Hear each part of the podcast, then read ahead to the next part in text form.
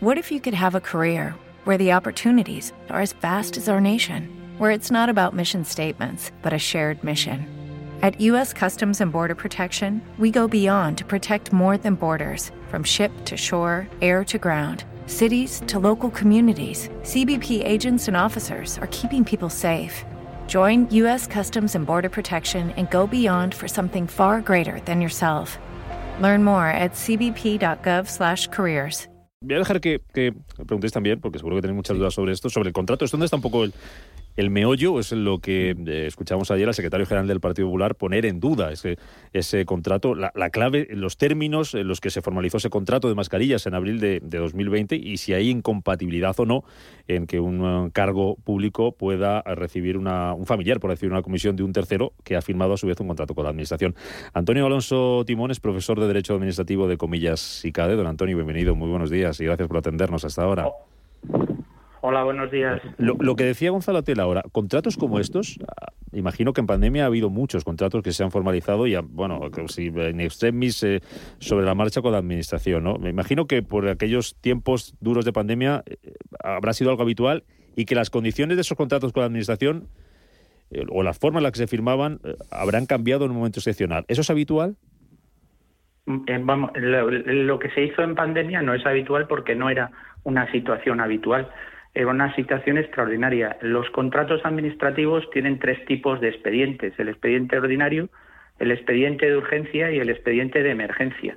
Lo que sí fue habitual durante la pandemia, como era una situación de emergencia, es que se contratase por la vía del expediente de emergencia, como es el caso del que estamos hablando. Y eso lo hicieron todas las administraciones públicas territoriales, tanto el Estado, las comunidades autónomas como las entidades locales, porque eh, lo que caracteriza a esos expedientes de emergencia, lógicamente, es la reducción de los plazos de contratación. Ante una situación como la que teníamos, pues parecía lógico y adecuado utilizar esos procedimientos de emergencia.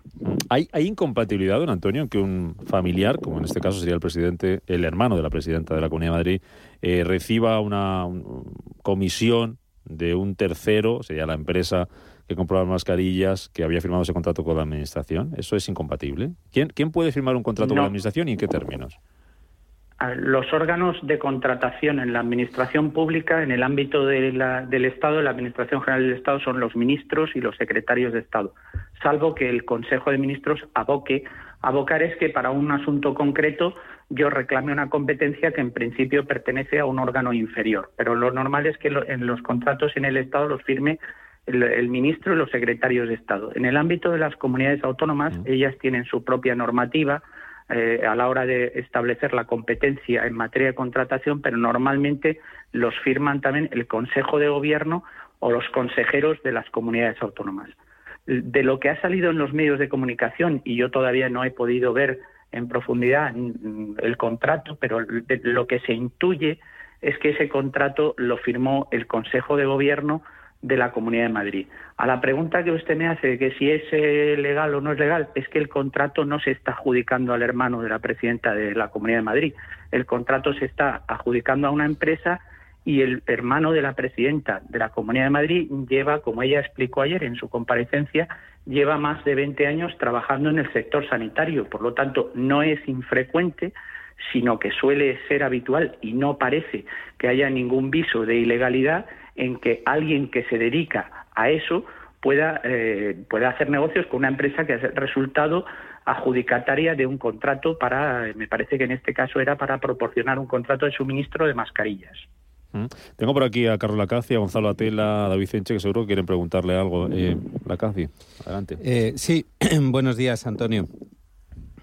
Hola, buenos días. Buenos días. Eh, bueno, desde nuestro despacho igualmente eh, ya hemos advertido eh, que este tipo de, contratos no son excepcionales, como usted mismo acaba de indicar, cuando bueno pues estamos ante una pandemia, ¿no?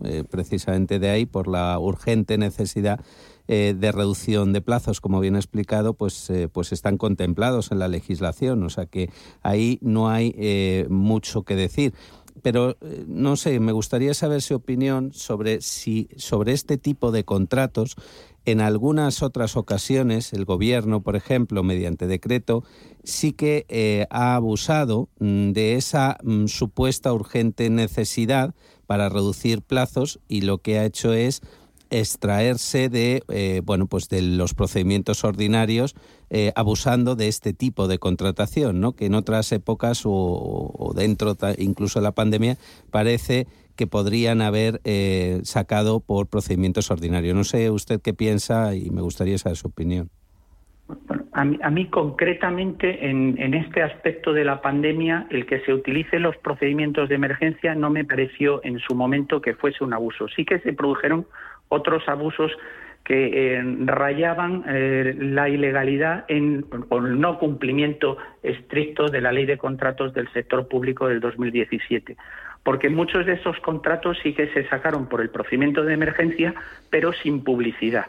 Y los contratos eh, sin publicidad sí que están muy tasados los supuestos en la ley en los que se puede acudir a este tipo de contratos sin publicidad, fundamentalmente están relacionados en el ámbito de la defensa nacional o de la seguridad pública y desde mi punto de vista, ya lo denuncié en su momento, sí que sobre todo en el Estado, en el ámbito de la Administración General del Estado, cuando recordemos que la gestión de la pandemia estaba centralizada en cuatro departamentos ministeriales, uno de ellos era el Ministerio de Sanidad, y yo creo que el Ministerio de Sanidad sí que abusó de eh, los procedimientos de emergencia sin publicidad es no, que no debería haber acudido a eso, sino que se debería haber dotado de mayor publicidad, porque luego sí que en el ámbito de la Administración General del Estado sí que hay contratos bastante más dudosos que este, como contratar con determinadas empresas que no tenían domicilio social o como contratar con empresas que no se dedicaban expresamente a cuestiones que eran las propias del objeto del contrato.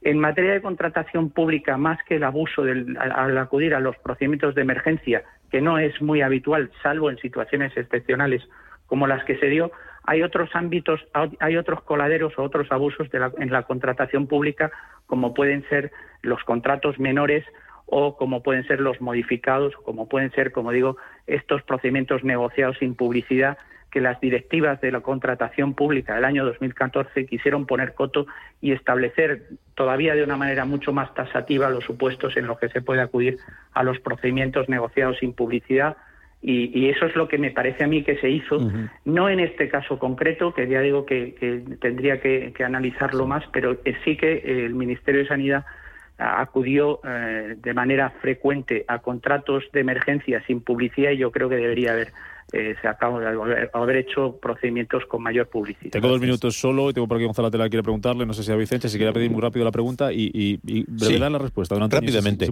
¿Ve usted de conflicto de interés en este caso?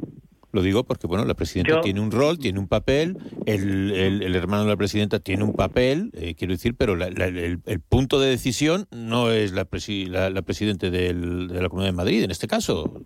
¿Ve conflicto de interés?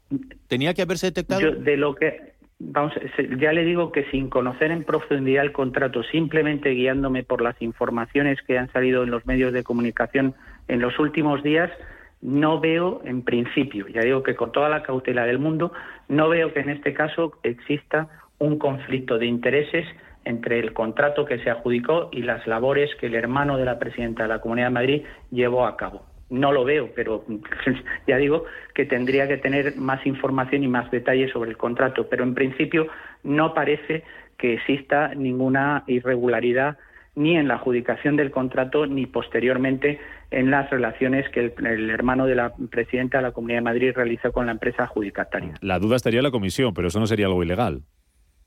Es, no es algo ilegal, es algo bastante frecuente lo que y, sobre todo, claro, de una persona que es que se dedica, a su actividad principal es esa y no de ahora, sino desde hace mucho tiempo. Don Antonio Alonso Timón, profesor de Derecho Administrativo de Comillas y Cabe, de verdad agradecerle que haya madrugado con nosotros y nos haya puesto luz sobre este asunto, porque eso está un poco el meollo, ¿no? Donde se está apoyando la acusación, el expediente y todo lo que pasó ayer y puede pasar en el futuro. Don Antonio, gracias de verdad. Hasta cuando quiera. Muchas gracias. Buenos días. Reducing the amount of waste in your workplace will have a positive impact on our environment and can save your business money. It's also the law in Montgomery County. Make it your business to recycle right. Learn more at montgomerycountymd.gov slash recycle right or call 311.